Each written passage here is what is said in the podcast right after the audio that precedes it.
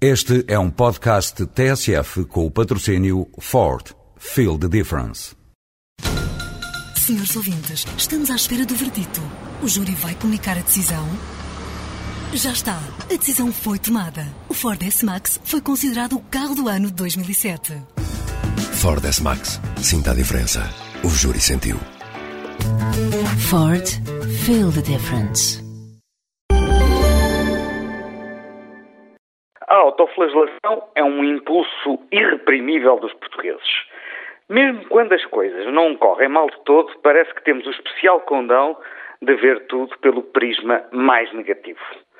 Vem isto a propósito do referendo de domingo passado, que sempre disse seria um teste à maturidade da nossa democracia.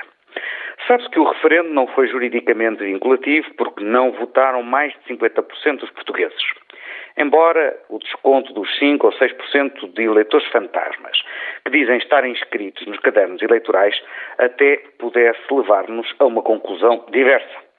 Mas o que interessa salientar é que neste referendo sobre a despenalização do aborto até às 10 semanas, votou mais um milhão de portugueses do que os que tinham votado há oito anos atrás, exatamente sobre o mesmo tema e que houve uma influência às urnas significativa, sobretudo dos eleitores mais jovens, muitos deles votando pela primeira vez.